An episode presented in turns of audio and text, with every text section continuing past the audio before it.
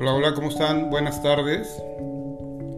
Eh, nos vamos a estar presentando en diferentes ocasiones porque vamos a estar eh, conectados de manera paralela también con Spotify y en esta ocasión eh, vamos a tener una reunión diferente, un, un, en vivo diferente porque hoy tengo un invitado.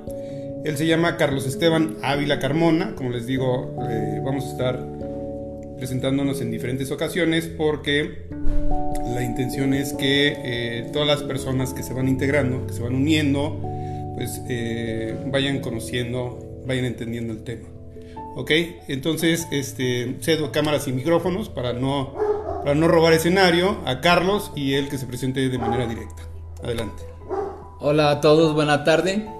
Eh, ya lo dijo Richard, mi nombre es Carlos Esteban Ávila Carmona. Y bueno, tengo el agrado de estar presente en esta plática. El tema me, me atrajo porque el título dice Sin miedo al miedo. Entonces, eh, primero pues quiero explicarles un poco a lo que yo me dedico. Yo soy un asesor en salud integral. Eso quiere decir que Estoy convencido de que los seres humanos, pues en primer lugar, somos muchísimo más que carne, hueso y un pedazo de pescuezo. Entonces eso quiere decir que además del cuerpo, pues también somos emociones, somos energía, somos mente y por lo tanto es eh, igual de importante atender lo físico como otros planos. Y desde el punto de vista de la salud, pues eh, la recomendación es atender al mismo tiempo los síntomas físicos, pero también atender la cuestión denominada el factor psicosomático, es decir, la causa emocional que produce una serie de manifestaciones físicas. Y bueno, con respecto al tema del miedo, eh, primero este, comentar que igual que todas las demás emociones, pues el miedo es algo natural. De hecho, este... Ahí vamos a hacer una pequeña pausa nuevamente porque ahora le toca el turno a la gente de Spotify, que este, pues también tenemos que darles la bienvenida. ¿Qué tal? Muy buenas tardes, mi nombre es Ricardo Avaroa y saben que uno de los temas que me gusta platicar con todos es el tema del el miedo, eh, por qué sentimos miedo, para qué sirve el miedo. Pero hoy la plática se torna más interesante porque tengo a un gran invitado, Carlos Esteban Ávila Carmona, y definitivamente me siento halagado, me siento complacido porque vamos a tener la oportunidad de visualizar, de visualizar esta plática desde dos puntos de vista. Eh, vamos a pensar que estamos haciendo una combinación de arte y de ciencia, ¿ok? Él es la parte de, ciencia, yo quiero hablarle un poco, un poco más de eh, la parte de arte, porque el arte la formamos las personas. Y efectivamente el tema de hoy es eh, sin miedo al miedo. Entonces voy a dar un poquito de inducción desde un punto de vista simple, sencillo, porque de lo que se trata es de que cuando hablemos de este tipo de temas, la información sea simple, sea fluida y sea muy fácil de entender. Vamos a buscar utilizar eh, una, o un lenguaje que nos dé oportunidad a todos de comprenderlo de manera fácil, repito, y de manera muy simple. El tema, repito, se llama Sin miedo al miedo. Pero ¿qué son los miedos? ¿Ok? Y por ahí, por ahí comienza el tema. Adelante si gustas presentarte nuevamente. Sí, eh, nuevamente buena tarde. Mi nombre completo es Carlos Esteban Ávila Carmona. Em, yo me dedico eh, a tratar un método de atención eh, de salud integral denominado Protocolo Antares Salud en Síntesis. Por sus siglas es paz con doble S. Y bueno, em, principiando porque los seres humanos somos muchísimo más que carne, hueso y un pedazo de pescuezo, pues eh, es igual de importante atender lo físico como lo psíquico. Lo psíquico básicamente es la cuestión emocional. El sector oficial eh, reconoce la em, hasta un 93% en los casos de trastornos físicos que ocurren de origen emocional. Hay, hay una causa emocional que lo provoca. Por eso es muy importante atenderlo. Y para esto hemos desarrollado un método que contempla todas esas posibilidades. El tema es muy interesante, sin miedo al miedo, y sería excelente partir del principio de definir lo que es el miedo. Ok.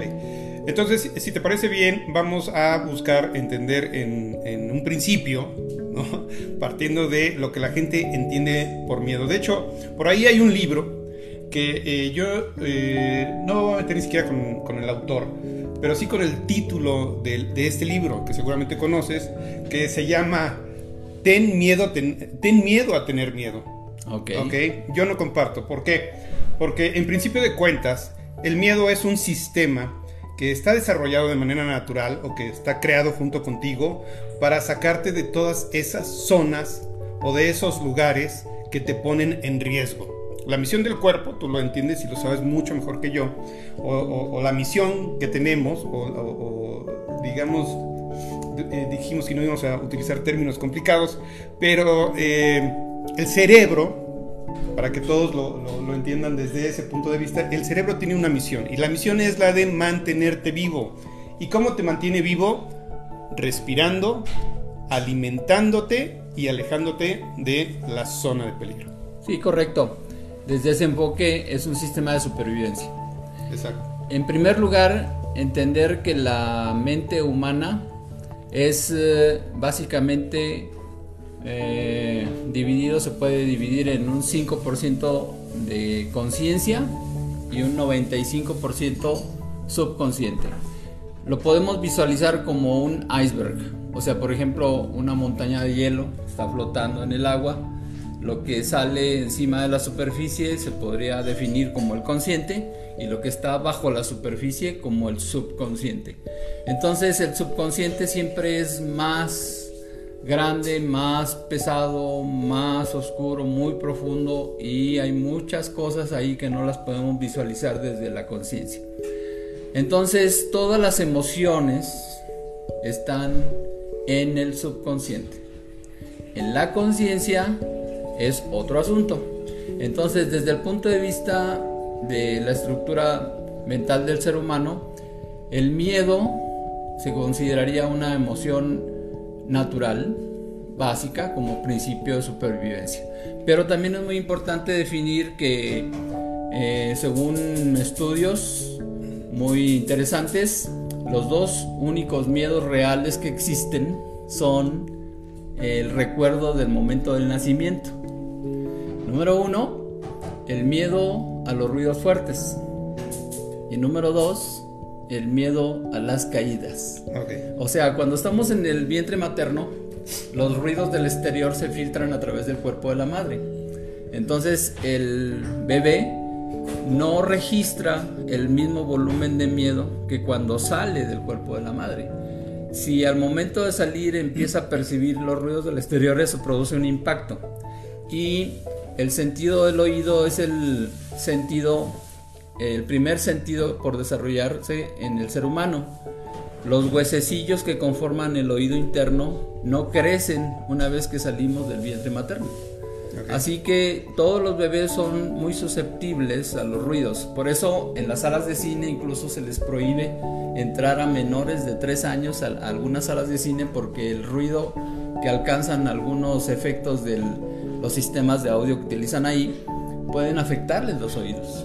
No es por, por eh, clasificación de adultos, ni nada por el estilo, sino por el posible daño de, un sistema de protección. Exactamente. Ok, entonces, brincándonos un poquito toda esta etapa que es sumamente interesante y eh, también eh, entendiendo que la gente quiere, quiere respuestas rápidas. Vamos a hablar de la manera en cómo te malprograman. Yo sé, yo sé que me van a criticar mucho por esto. La manera en cómo te malprograman tus papás para que en algún momento eso que tienes como eh, sistema de protección, entendámoslo como miedo, empieza a superar el miedo, se convierte en pánico y en algún momento en terror. ¿De qué estoy hablando cuando hablo de eh, programación? En nuestro cerebro tiene un sistema que se llama neuroplasticidad, que es todo lo que tú vas ahí eh, dejando como información que se queda fija y que te da oportunidad ya después de actuar como en automático. ¿A qué se refiere esto? Me voy por con un ejemplo previo.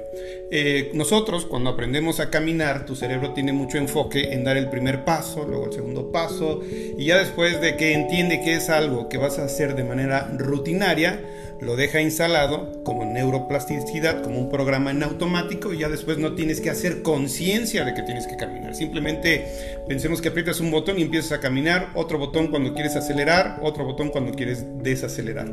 Y así empiezas a recibir programación en tu cabeza.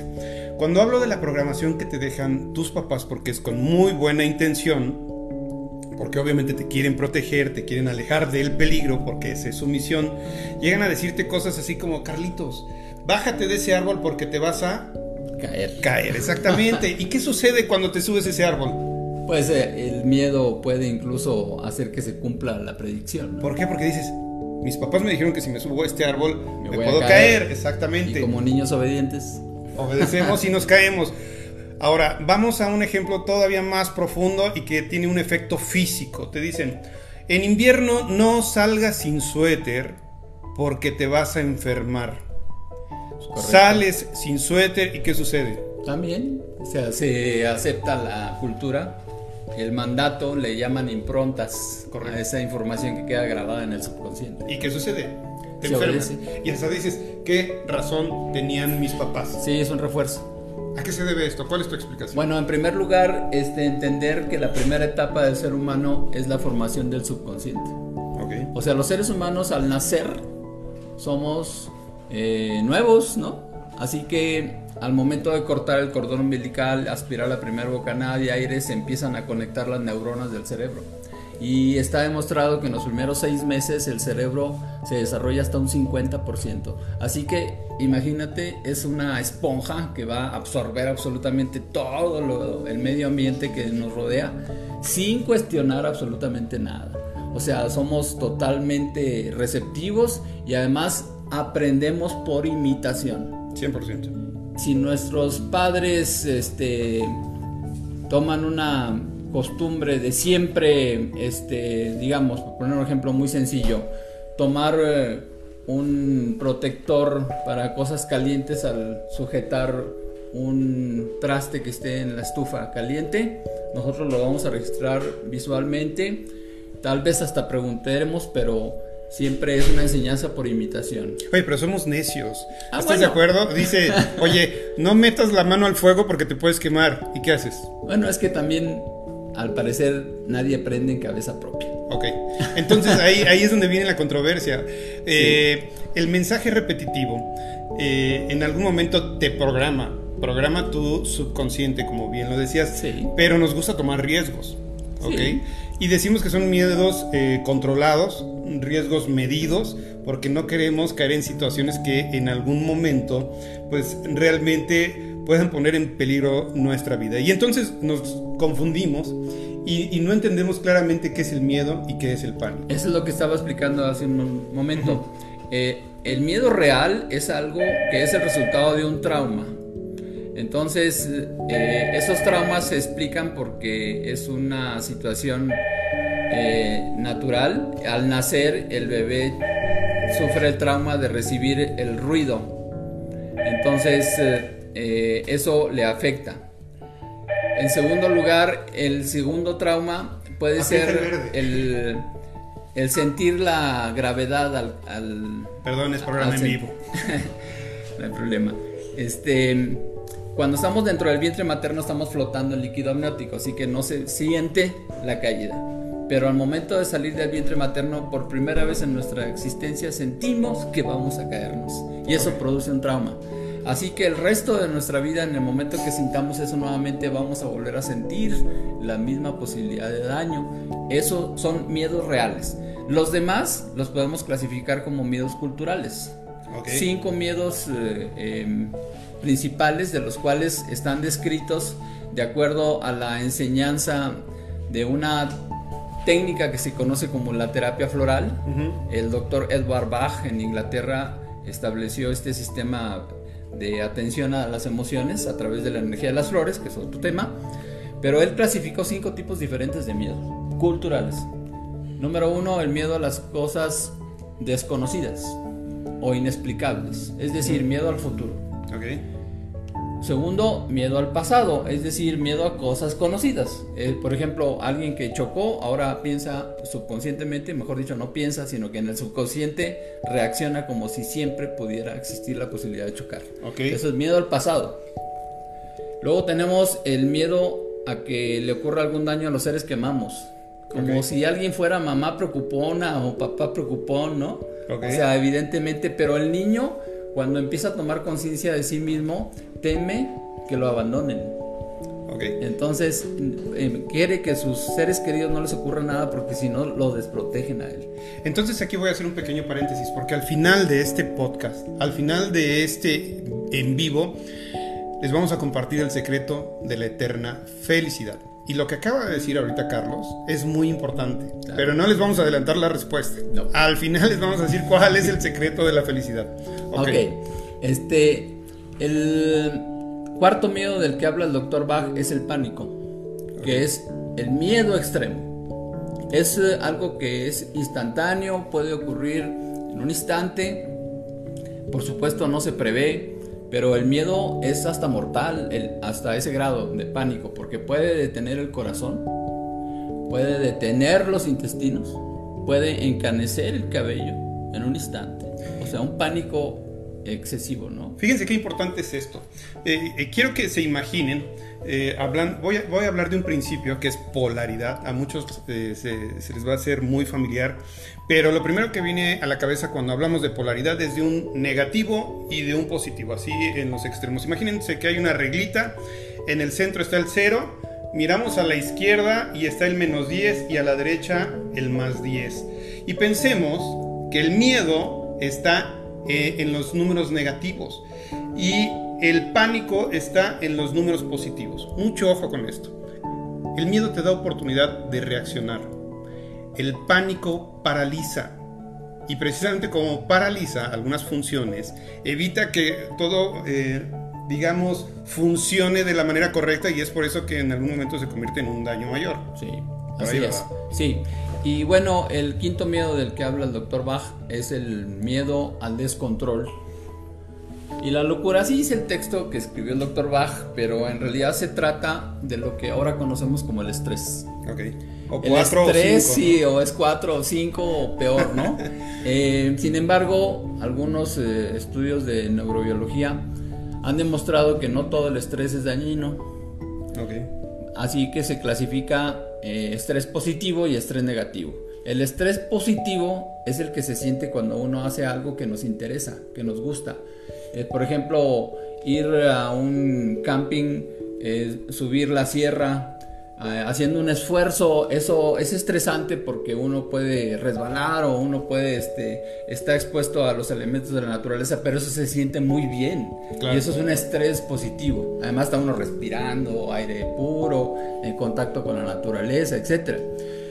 Eh, sin embargo, pues habrá personas que consideren muy positivo el andar en una motocicleta a 160 kilómetros por hora y realmente yo no creo que eso sea muy bueno. Sin embargo, hay gente que lo disfruta. Ahora, hay un estrés negativo. Es el estrés que se siente cuando se acerca la fecha de corte y las, el nivel de venta no se alcanza. Correcto. O cuando llega el momento de hacer la declaración de impuestos y no hay lana para pagar. De acuerdo. O cuando, este, pues no sé, algo que afecte cuando vamos a eh, estamos viendo un partido de la selección mexicana que están a punto de terminar el partido y todavía falta por anotar un gol. O sea, eso es un estrés eh, que, si no llega, que si fue penal o no fue penal, eso resulta que altera totalmente, ¿no? Porque este, eh, no, no, se disfruta. Nos estamos preocupando. Fíjense, este es un punto que quiero, dicen por ahí, desmenuzar un poquito más. ¿Por qué? Porque la preocupación es preocupo a mi mente con cosas que no han sucedido. Y nuevamente caemos en una situación de pánico paralizante que no nos da oportunidad de razonar de manera efectiva, que no nos da oportunidad de visualizar las cosas de manera tranquila, relajada y con mayor objetividad, ¿no? Así es. Entonces, partiendo de esa base, bueno, una de las recomendaciones principales que existen en la terapia floral es eh, hacerlo eh, adecuado para anclarnos al presente, porque se puede decir que el miedo es una maquinita del tiempo que nos hace viajar. Todavía no les des el secreto de la felicidad. no, falta todavía decir cómo se hace. Ah, exactamente, porque es muy fácil. La teoría, la práctica y el método, que Carlos hoy lo trae muy bien, eh, digamos, digerido para que lo entendamos de manera clara y simple, se, lo vamos a, se los vamos a compartir o él hasta el final. Yo un poquito, yo se los voy a complementar. Bien, ahora, un detalle muy importante.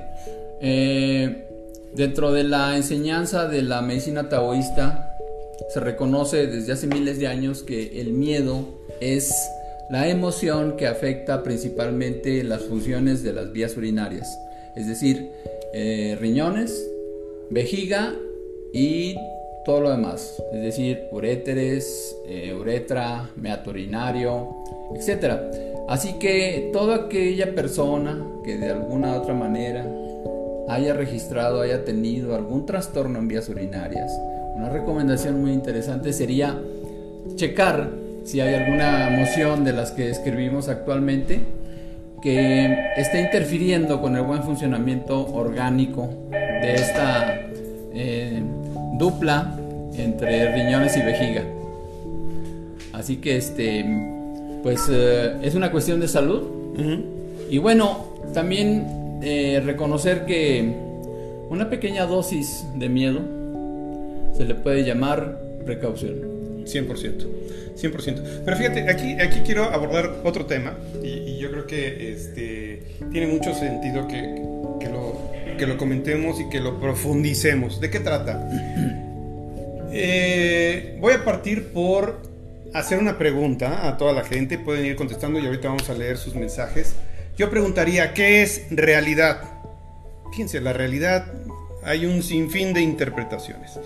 Pero lo primero que les quiero y les puedo decir, y les puedo pedir incluso que por ahí vayan eh, guiando sus razonamientos, es que para interpretar la realidad hay de manera inicial y de manera simple cinco filtros, ¿no? Esos cinco filtros son el tacto, el gusto, el olfato, la vista y el oído. A través de estos cinco sentidos, llamados cinco sentidos, hay muchos más sentidos, claro, ya en otro, en otro, en otro en vivo, en otro programa, en otro podcast, lo, lo, analizaremos y a lo mejor Carlitos me va a hacer favor de platicarlo porque él también es doctor en esta materia.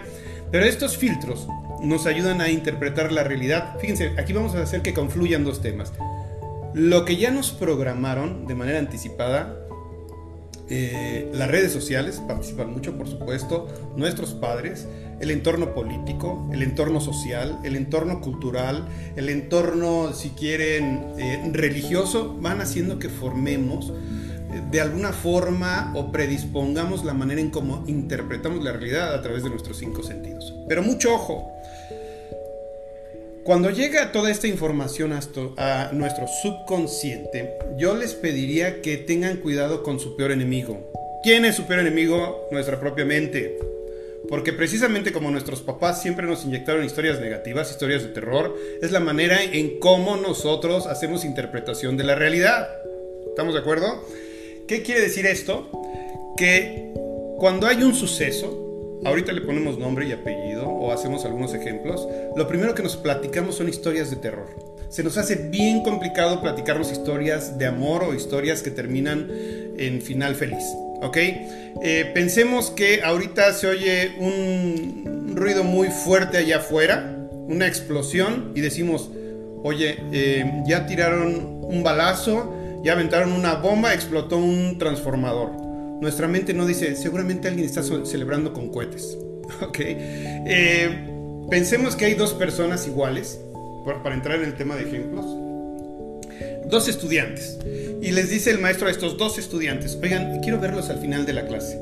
Seguramente por la cabeza de uno de ellos va a cruzar una historia de terror que diga, seguramente me va a reprobar, seguramente me va a regañar o seguramente ya, me cachó. Ya me cachó que estoy copiando las tareas a un compañero más.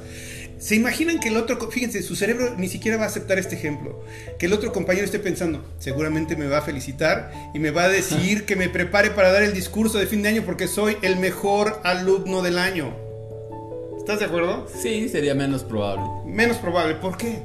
Bueno, eh, tal vez sea una cuestión cultural de menosprecio. Claro. Pero también pues eh, como no importa lo que digamos, sino lo que estamos viendo, este, a lo mejor una persona, aunque le digan que puede ser el rey del mundo, ve que tuvo carencias en su infancia y puede haberlo aceptado.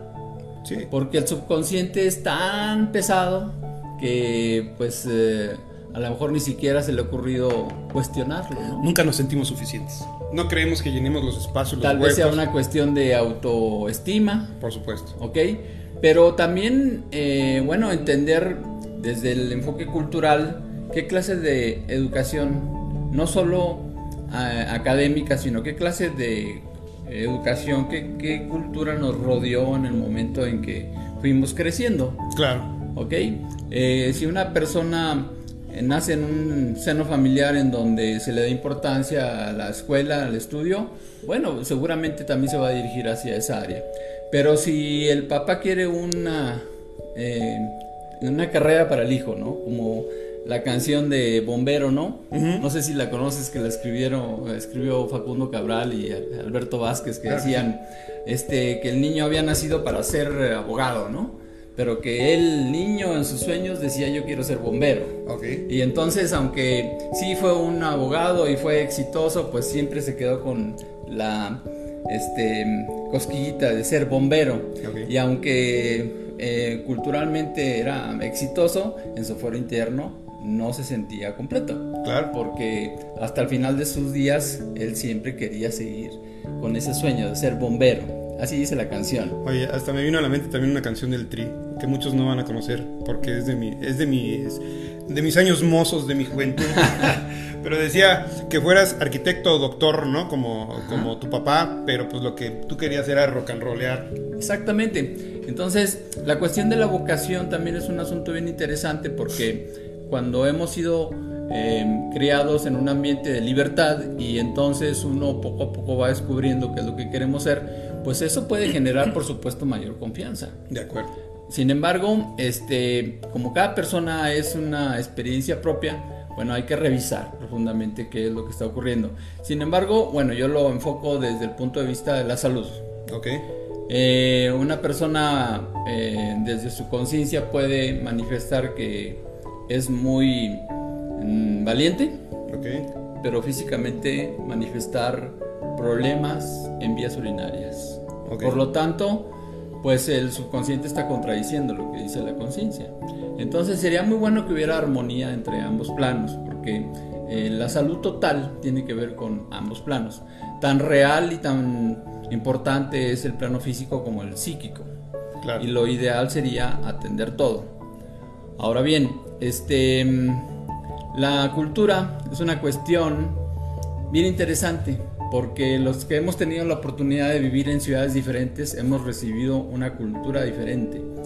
Yo soy norteño de nacimiento, aquí en, el país México, en el norte de México, se cría de una manera y en el centro o en el sur de nuestro país es otro tipo de crianza.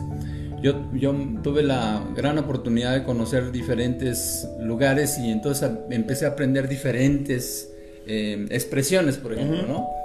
Eh, por poner un ejemplo muy sencillo, eh, yo aprendí en Monterrey a decir no seas arrastrada cuando se, veía una persona floja. Pero en el sur, allá en Veracruz, el sur de Veracruz, la misma expresión significa otra cosa. Significa no se rogona. Entonces eso crea a veces hasta conflictos. Así que lo que uno conceptúa en un lugar geográfico es diferente a lo que se conceptúa en otro lugar y eso crea diferencias, ¿no? Em, también escuché algunas ocasiones en el norte que este, sería bueno aprender un oficio en lugar de ir tras de tus sueños. Ok. Entonces, si alguien eh, no es tan ducho manualmente, a lo mejor puede sentir inseguridad ante el oficio.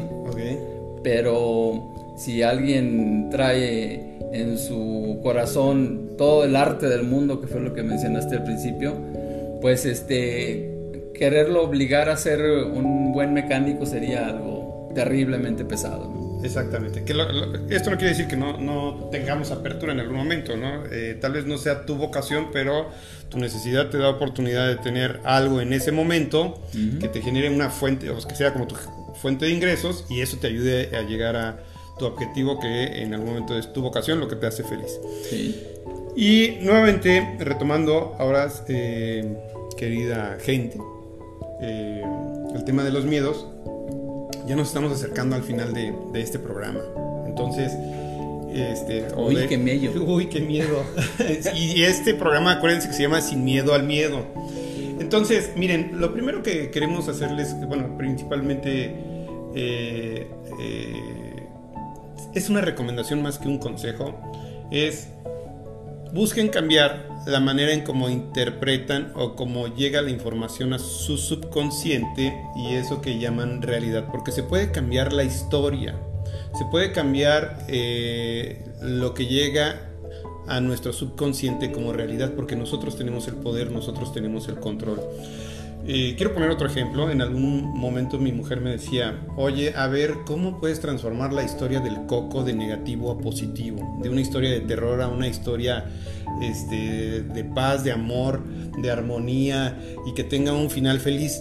Yo dije, bueno, es que precisamente cambiar las historias eh, consiste en un tema de creatividad y positivismo. A ver, ¿de qué estoy hablando? Principalmente le pasa a los niños que cuando hablan del coco, el coco se aparece en las noches cuando apagas la luz eh, y dices va a salir de debajo de la cama, me va, a jalar los pies, va a salir de, dentro del closet, este, de algún rincón oscuro y este va a evitar que yo pueda dormir, ¿ok? Y ese es un pensamiento recurrente y es un pensamiento que te ataca en las noches y que no te deja dormir tranquilo. ¿Cómo cambiaría ese pensamiento de negativo a positivo? Bueno, eh, ese pensamiento se cambia de positivo a negativo con creatividad. De inicio, yo pensaría más bien que cuando llega la noche no se me aparece el coco. Yo pensaría, cuando llega la noche, me siento muy feliz, me siento muy tranquilo, me siento muy relajado. ¿Por qué? Porque voy a llegar a mi cama y mi cama es sumamente confortable, sumamente cómoda. Mi almohada huele riquísimo porque huele a mí. Me voy a relajar y puedo adquirir un sueño profundo. Así de simple, aunque su cerebro se resista a este tipo de historias, ustedes pueden cambiar historias de negativo a positivo. Llegas a una fiesta, ojalá y nadie nos pellizque y nadie nos pegue. Este, y ves una chava y está muy guapa y tu cerebro te va a decir, pero tú ni te acerques, mi cuate, tú la verdad estás muy feo, ni te va a pelar. Entonces, cambia tu historia positivo, visualízate eh, ligando a esa chava, esa chava emocionándose de verte a ti, no tú a ella. Y empiezas a cambiar la historia y eso te empieza a dar seguridad. Vas aminorando tu pánico y lo dejas en un tema de miedo, que el miedo, repito, no es malo. ¿Qué otra recomendación antes de que lleguemos al secreto de la eterna, de la eterna felicidad? Bueno, eh, una recomendación interesantísima sería el de dejar decir, de decir que los miedos son propios. O sea, no es mi miedo. No es mi miedo, sino que es un miedo. En el momento en que uno deja de apropiarse de algo que no nos hace provecho, que no nos beneficia, pues este se empieza a diluir la relación energética. Así como hay gente que menciona que las enfermedades son de ella, de esa persona. Hay gente que dice que es suya la gripe, que es suyo la diabetes, que es suyo el cáncer, etc. Entonces, una recomendación es dejar de decir que son de uno. Es decir, hablar de todo eso que puede dañar en sentido mm, neutro. O sea, es el miedo. Eh, evidentemente, repito, dos miedos reales, miedo a los ruidos fuertes, miedo a las caídas, pero todo lo demás es cultural. Entonces, también, y esta recomendación la hizo Facundo Cabral, decía, este, asistir a una escuela para desaprender. o sea, decía, es buena idea. ¿Te imaginas todo el espacio que quedaría si sacáramos de la cabeza todas las tonterías que nos han... Todo lo que no te sirve. Eh, eh, enseñado, ¿no? Entonces sí, eh, desaprender implica el darnos la oportunidad de conocer otras alternativas. ¿Ok? Muy bien. Miren, ahorita vamos a pasar rápidamente a la sesión de preguntas y algunas respuestas. Pero ya, les vamos, les vamos a compartir el secreto de la eterna felicidad. Lo, mencionó eh, Carlitos hace, un rato y dice, eh, ya deja de sufrir por el pasado, deja de preocuparte por el futuro. Eh, uno de los secretos de la eterna felicidad es vivir el presente, aquí y ahora. Pero eso no es todo. Van a decir, eso ya lo sabía, eso está muy choteado, eso cualquiera lo dice. Sí, pero ese es parte del secreto. El complemento del secreto, y ahorita me corregirá Carlitos si estoy mal, es agradecer por todas y cada una de las cosas que tenemos. Porque nos la vivimos sufriendo y añorando lo que no tenemos y eso impide que podamos disfrutar el aquí y el ahora y disfrutar de lo que sí tenemos. Eso, de verdad que es parte del secreto. ¿Qué otra recomendación? Sí, de hecho, eh, somos agraciados por agradecidos. Agradecer es la actitud correcta y la felicidad es una cuestión de actitud. Es decir, la felicidad no es un lugar a donde ir o algo que tener o alguien con quien estar, sino es una cuestión de actitud. La mejor actitud es agradecer, porque eso ya en sí mismo es un regalo. Ahora bien, una herramienta extraordinaria para eh, ser feliz es, decía el doctor Bach, anclarse al presente. Y para anclarnos al presente, otras dos recomendaciones extras. Número uno, eh, la alegría. Nuevamente citando al maestro Facundo Cabral, escribió, la alegría me abre todas las puertas hace que toda tarea sea más bella y útil. La alegría atenúa, por no decir perdona mis errores. La alegría me obliga a estar en el presente. Hay que cuidar el presente, porque es la estación en donde pasaremos el resto de nuestra existencia. Definitivamente. Ahora, ¿quieren saber más de Carlitos? ¿Quieren saber más de todo lo que él tiene como parte de lo que él ha vivido, ha experimentado, ha estudiado para compartir con ustedes? Sus redes sociales son las siguientes. Sí, en Facebook, con mi nombre, pueden enviarme solicitud de amistad. Eh, repito, mi nombre completo es Carlos Esteban Ávila Carmona. Ahí tengo también un grupo de enseñanza que precisamente se llama círculo de enseñanzas para la autocuración. Y eso, bueno, eh, como lo dice su nombre, es nuestra propia responsabilidad, pero todos necesitamos compartir experiencias, compartir herramientas y ya hay mucha información. recordemos que estamos viviendo una era de sabiduría y ahora, eh, como escribió el doctor de la Ferrier, eh, para que nuestro cáliz se ha llenado nuevamente, hay que vaciarlo. Y eso tiene que ver con transmitir los conocimientos que hemos recibido también como regalo y que ahora pues, se los compartimos con muchísimo gusto. En Instagram también estoy con mi nombre, Carlos Esteban Ávila Carmona.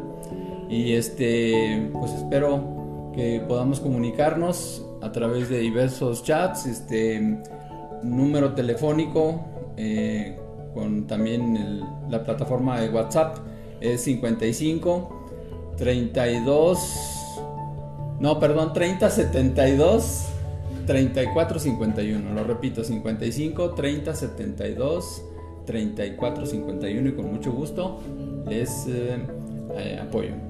De cualquier forma, eh, en mi página de Instagram, búsquenme, pregúntenme y con todo gusto les voy a dar enlace a la página de Carlitos.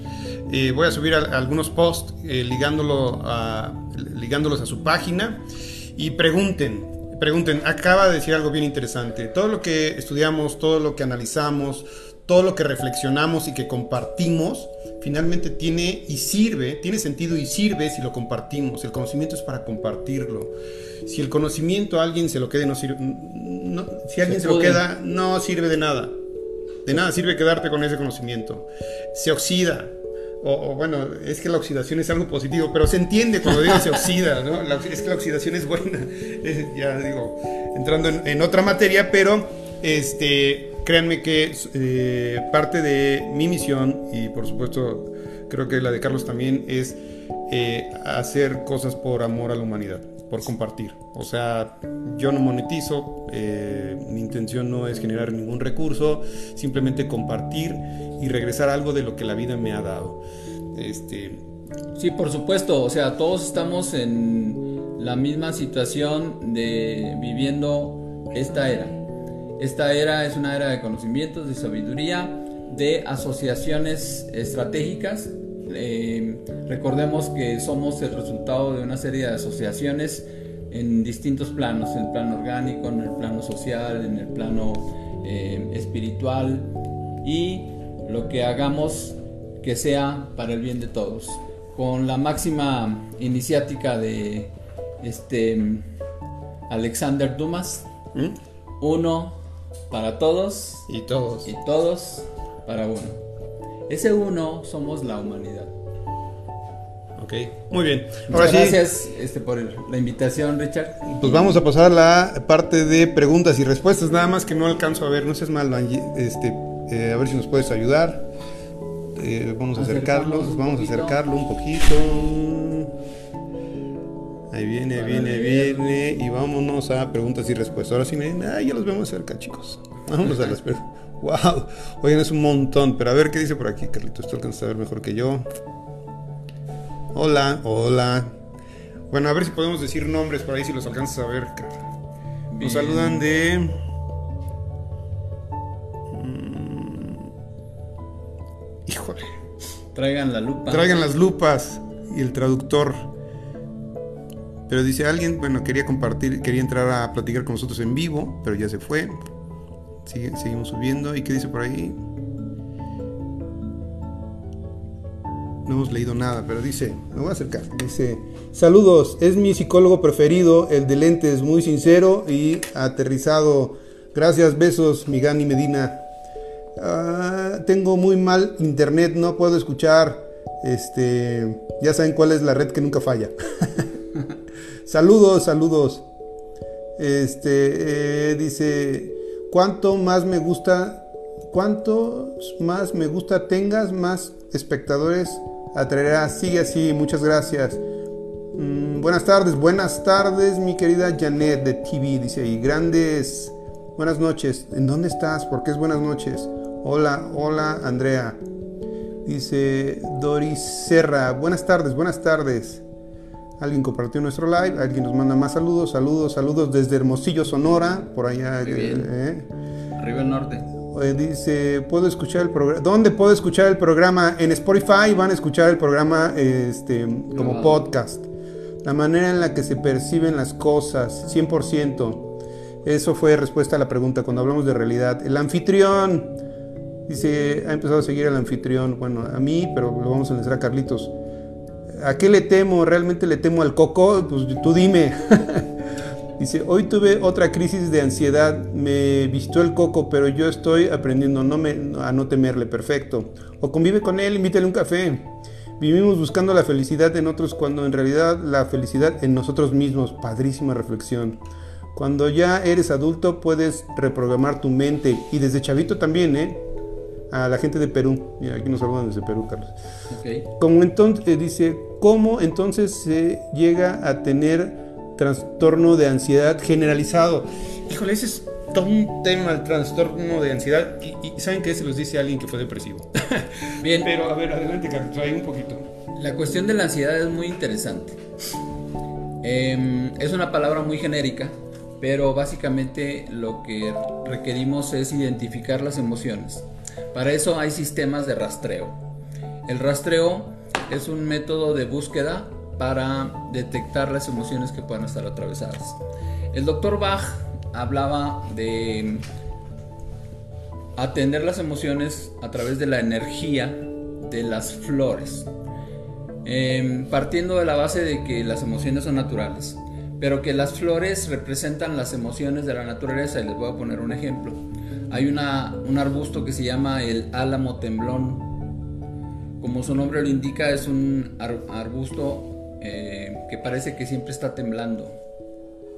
Como la gelatina. Como la gelatina cuando la agitan, ¿no? Eh, la primera vez que uno ve el arbusto pensaría, bueno, es el viento que lo está moviendo, pero no. Si uno observa con atención, eh, ese arbusto se mueve y los otros no, aunque sean más pequeños. Entonces, eh, lo curioso es cuando una persona o un animal pasan rápido junto al arbusto, el arbusto como que se cisca, como que siente miedo, ¿no? Pero lo más extraordinario es cuando va a llover, se observa un relámpago a lo lejos y entonces el arbusto se, se enconcha y unos segundos después se escucha el ruido del trueno. Sí. O sea, el árbol, el arbusto presiente, que algo va a pasar y no sabe de qué se trata. Entonces, la flor del álamo temblón se utiliza para tratar el tema del miedo a lo desconocido o lo inexplicable que es uno de los cinco miedos que describió el doctor Bach.